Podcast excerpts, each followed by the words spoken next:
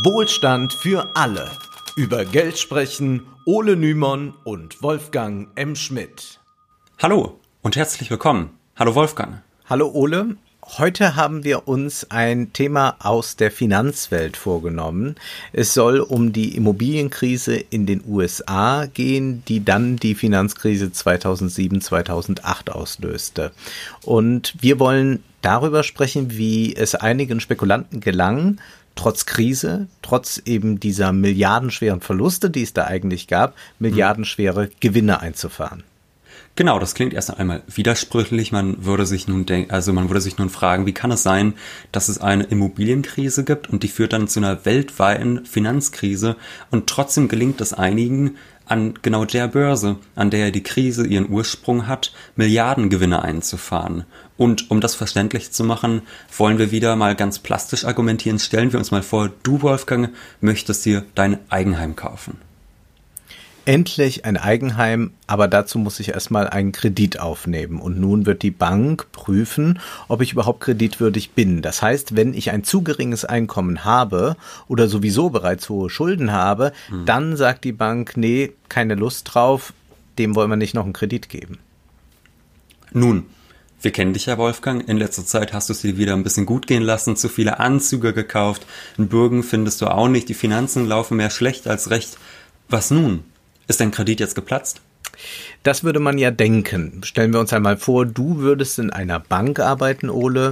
Würdest du jemanden einen Kredit geben, der nicht einmal mehr seine Anzüge bezahlen kann? Das ist doch eher unwahrscheinlich. Das ist sehr unwahrscheinlich. Denn die Wahrscheinlichkeit, dass der Kredit nicht bezahlt wird, dass ich auf den Kosten für das Haus sitzen bleibe, die sind ja sehr hoch, weil ich weiß, um Wolfgangs Finanzen ist es schlecht bestellt. Aber ich bin ja auch als Banker nicht ganz auf den Kopf gefallen. Das ist ja mein Job. Ich möchte viele Kredite vergeben. Daran verdiene ich mein Geld. Und nun ist die Frage, wie schaffe ich es, dass ich dir, obwohl ich weiß, dass du eigentlich nicht kreditwürdig bist, trotzdem einen Kredit geben kann und da habe ich eine tolle Idee. Wenn ich dir einen Kredit gebe, der eigentlich Quatsch ist, müsste ich einfach jemanden finden, an den ich den Kredit weiterverkaufen kann und dann ist es ja eigentlich gar kein Problem mehr.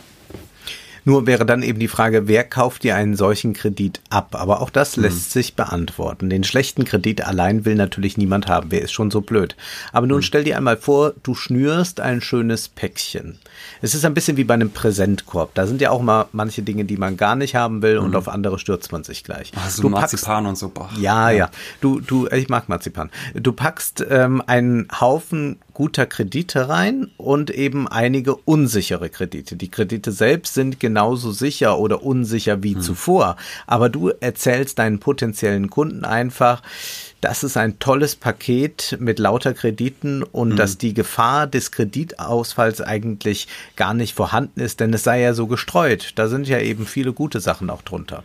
Ja, und auf so eine diffuse Art und Weise, so ja, das ist halt irgendwie gestreut, klingt das ja auch sinnvoll. Und das finde ich nur Banker wie ich, sondern tollerweise finden es auch die sogenannten Ratingagenturen. Ich komme da also hin zu den Ratingagenturen, die sind dafür zuständig zu bewerten, wie sicher oder unsicher sind bestimmte Wertpapiere. Und dann gehe ich da hin und sage, ja, hier habe ich ein Körbchen und da sind äh, gute und schlechte Kredite drin und jetzt will ich, dass ihr mir eine schöne Bewertung dafür gibt, dass ihr mal den anderen Kunden, den potenziellen Kunden sagt, wie sicher mein Wertpapier ist. Und die Ratingagenturen fallen drauf rein. Und die sagen dann Spitzenqualität, dem Papier geben wir ein sogenanntes AAA-Rating. Und das ist tatsächlich das Beste, was mir passieren kann. Sicherer geht es nicht. So sicher werden ansonsten nur US-Staatsanleihen bewertet. Fassen wir an dieser Stelle mal zusammen. Du ja. gibst mir den Kredit, obwohl du weißt, dass ich ihn wahrscheinlich gar nicht zurückzahlen kann. Ja. Dann nimmst du diesen schlechten Kredit und wirfst ihn in einen Korb mit einigen besseren Krediten. Mhm. Obwohl diese Kredite nicht alle gut sind, bekommst du, weil angeblich das Risiko gestreut ist, eine gute Bewertung dieser Ratingagentur und dann verkaufst du diesen Korb, der jetzt dieses Gütesiegel hat, an äh, diesen Korb an Krediten verkaufst du dann einfach weiter. Ja, das ist doch brillant, oder? Jetzt habe ich eine richtig gute Kreditmaschine, die läuft wie geölt.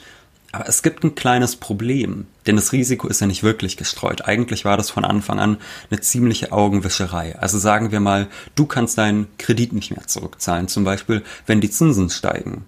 Du hast einen variablen Zinssatz, das bedeutet, dein äh, Zinssatz, den du mir zahlen musst, der richtet sich so nach dem allgemeinen Zinsniveau und wenn das steigt, dann kannst du den Kredit nicht mehr zahlen und das bedeutet, nicht nur du kannst den Kredit nicht mehr zahlen, sondern viele andere auch und es müssen ja gar nicht alle Kredite ausfallen, damit dann das Körbchen, das ich geschnürt habe, an Wert verliert.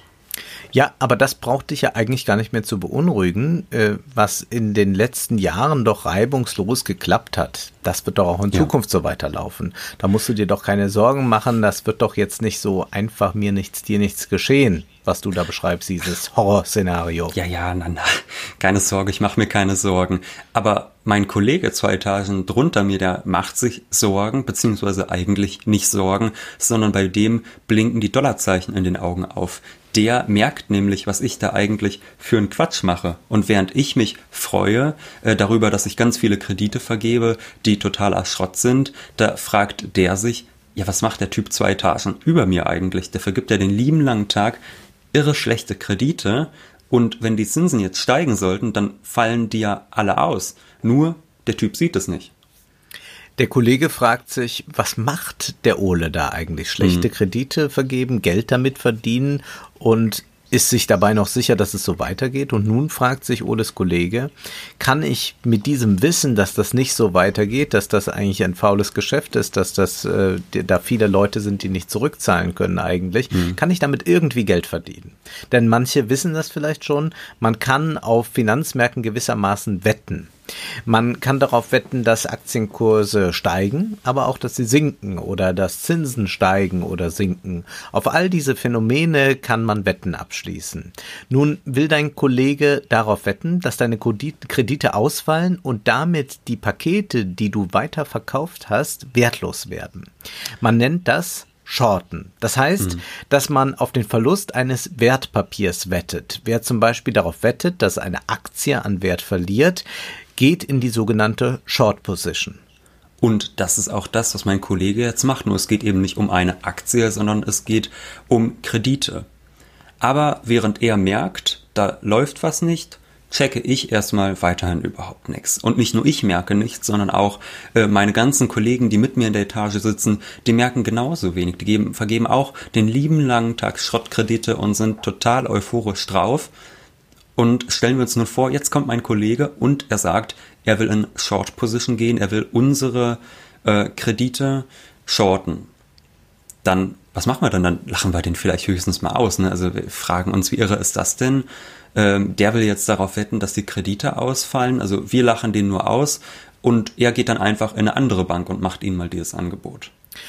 Dort sagt er, er möchte auf den gesamten Häusermarkt wetten. Das mhm. Ganze wird zusammenbrechen. Und was passiert da? Natürlich lachen die den da auch alle aus und sagen, warum sollte das äh, passieren? Sie gehen ja genauso wie Ole und seine Kollegen davon aus, dass äh, er sowieso verlieren wird, dieser Kollege, der jetzt da so eine irrsinnige Wette abschließen will. Also wieso nicht Geld jetzt mit dem Größenwahn dieses Mannes verdienen? Der scheint ja total verblendet zu sein. Also ja, dann können wir doch auch nochmal zugreifen. Ja, es sieht aus nach völligem Realitätsverlust und von daher denken sie, ist doch ein tolles Geschäft. Und was sie nun machen, ist etwas kompliziert und deshalb versuchen wir das wieder ein bisschen runterzubrechen. Sie geben ihm eine sogenannte Kreditausfallversicherung, auf Englisch heißt es Credit Default Swap. Und um das zu verstehen, was das eigentlich genau ist, gehen wir jetzt mal ganz kurz zurück aus der Finanzwelt. Wir haben ja eben gesagt, es ist eine Kreditausfallversicherung und deshalb stellen wir uns jetzt mal eine ganz normale Versicherung, die jetzt jeder von uns täglich gebrauchen könnte, vor. Denn Kreditausfallversicherung erwirbt man ja nun nicht jeden Tag, aber sagen wir zum Beispiel, Wolfgang hat Angst, dass er morgen einen schweren Unfall hat und nicht mehr arbeiten kann, dass du deiner Erwerbsarbeit nicht mehr nachgehen kannst. Du hast Angst, beruf berufsunfähig zu werden, also holst du dir, du bist ja nicht auf den Kopf gefallen, eine Berufsunfähigkeit Unfähigkeitsversicherung. So, dagegen kannst du dich versichern, du zahlst jeden Monat einen geringen Beitrag und du hoffst ja eigentlich, auch wenn du dich dagegen versicherst, dass es niemals so kommt. Also du willst dich ja nicht wirklich verletzen. Es ist so, du zahlst es da ein und für den Fall, dass es tatsächlich kommt, bist du dann versichert, aber eigentlich hoffst du, dass es nie passiert. Und so ist es ja immer mit Versicherungen. Wir versichern uns gegen ein Risiko, das uns selbst betrifft Und äh, zum Beispiel auch eine Krankenversicherung, äh, da hofft man ja auch nicht drauf, dass man wirklich mal schwer krank wird. Aber wenn man es wird, dann ist man froh, dass man eingezahlt hat. Und so funktionieren alle Versicherungen letztlich. Man äh, versichert sich gegen ein bestimmtes Risiko, hofft, dass es nie eintritt. Aber wenn es dann doch eintritt, dann ist man froh, dass man sich vorher versichert hat. Und eine Versicherung kann es natürlich auch nicht nur auf Krankheiten, sondern auch auf solche Kredite geben. Hm. Das Lustige ist jetzt nur, wenn jemand eigentlich eine Kreditausfallversicherung bräuchte, dann wärst du es ja, Ole, denn du hast mir den schlechten Kredit verkauft. Aber du glaubst ja, dass deine Kredite ganz sicher sind. Es ist dein Kollege, der sich eine Versicherung für deine Kredite holt, hm. obwohl er sie gar nicht vergeben hat. Das ist verrückt, aber genau das ist damals passiert. Also fassen wir noch einmal ganz kurz zusammen. Es ist ein schwieriges Thema, also sollten wir immer mal wieder zusammenfassen. Ich habe dir einen Kredit gewährt, den du wahrscheinlich gar nicht zurückzahlen kannst. Wenn die Zinsen steigen, wirst du nicht mehr in der Lage sein, zurückzuzahlen und mit dir viele andere auch.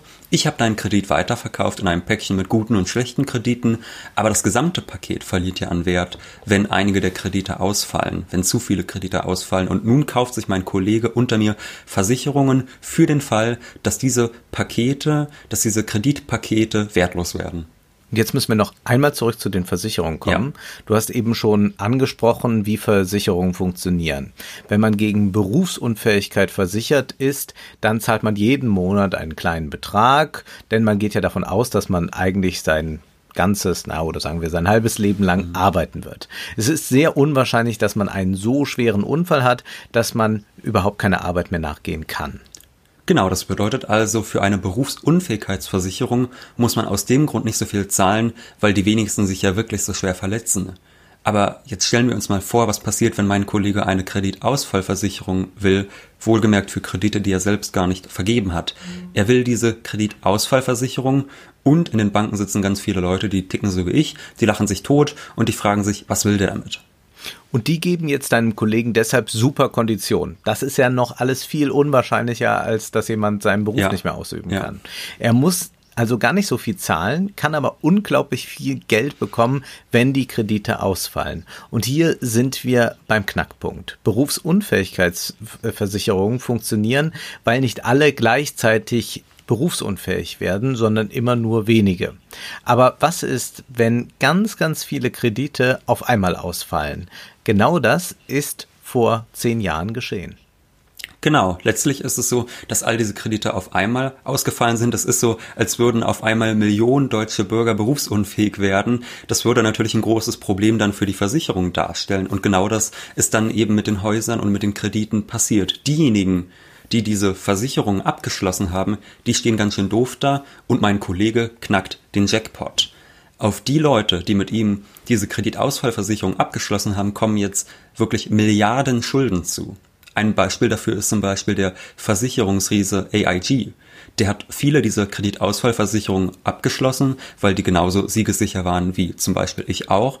Und äh, das sah dann so aus, dass mein Kollege zur Bank gegangen ist und dort die Versicherung wollte, aber es war in Wirklichkeit gar nicht die Bank, ähm, die diese Versicherung ausgestellt hat, sondern es war eben so, dass die Bank nur als Vermittler aufgetreten ist zwischen beispielsweise dem Konzern AIG und meinem Kollegen. Und während dann auf der einen Etage der Bank noch Schrottkredite vergeben worden sind, hm. hat man auf der anderen Etage Kreditausfallversicherung gegen eben diese Schrottpapiere Schrottkredite verkauft. Und am Ende der Kette steht aber eben nicht die Bank, sondern eine Versicherung wie AIG. Die haben es letztlich verbockt. Die standen dann auch kurz vor der Pleite. Und was dann passiert ist, ist als eine gigantische Rettungsaktion in die Geschichte eingegangen. Ja, wir hören ja immer, der Staat soll sich zurückhalten. Die mhm. Märkte regeln das alles. Hier war es ein bisschen anders. AIG musste vom US-amerikanischen Staat mit sage und schreibe 182 Milliarden US-Dollar öffentlichen Geldes gerettet werden.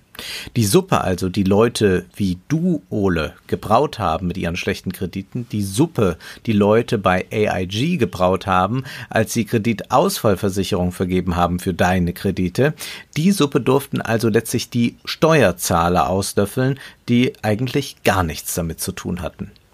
Und das ist jetzt ganz stark vereinfacht der Mechanismus, mit dem mein Kollege Milliardengewinne eingefahren hat. Also nachdem diese Kredite dann alle massenhaft ausgefallen sind, waren die damit verbundenen Wertpapiere wertlos. Er war ja vorher in Short Position gegangen. Er hat genau darauf gesetzt, dass die an Wert verlieren. Und am Ende der Kette stand dann der einfache Bürger, denn irgendjemand musste ja dann diese Kreditausfallversicherung bezahlen. Das konnte AIG aber beispielsweise nicht einfach alleine und deshalb musste AIG gerettet werden. Also war es letztendlich so, dass für die Arroganz von Menschen wie mir der normale Steuerzahler zahlen musste.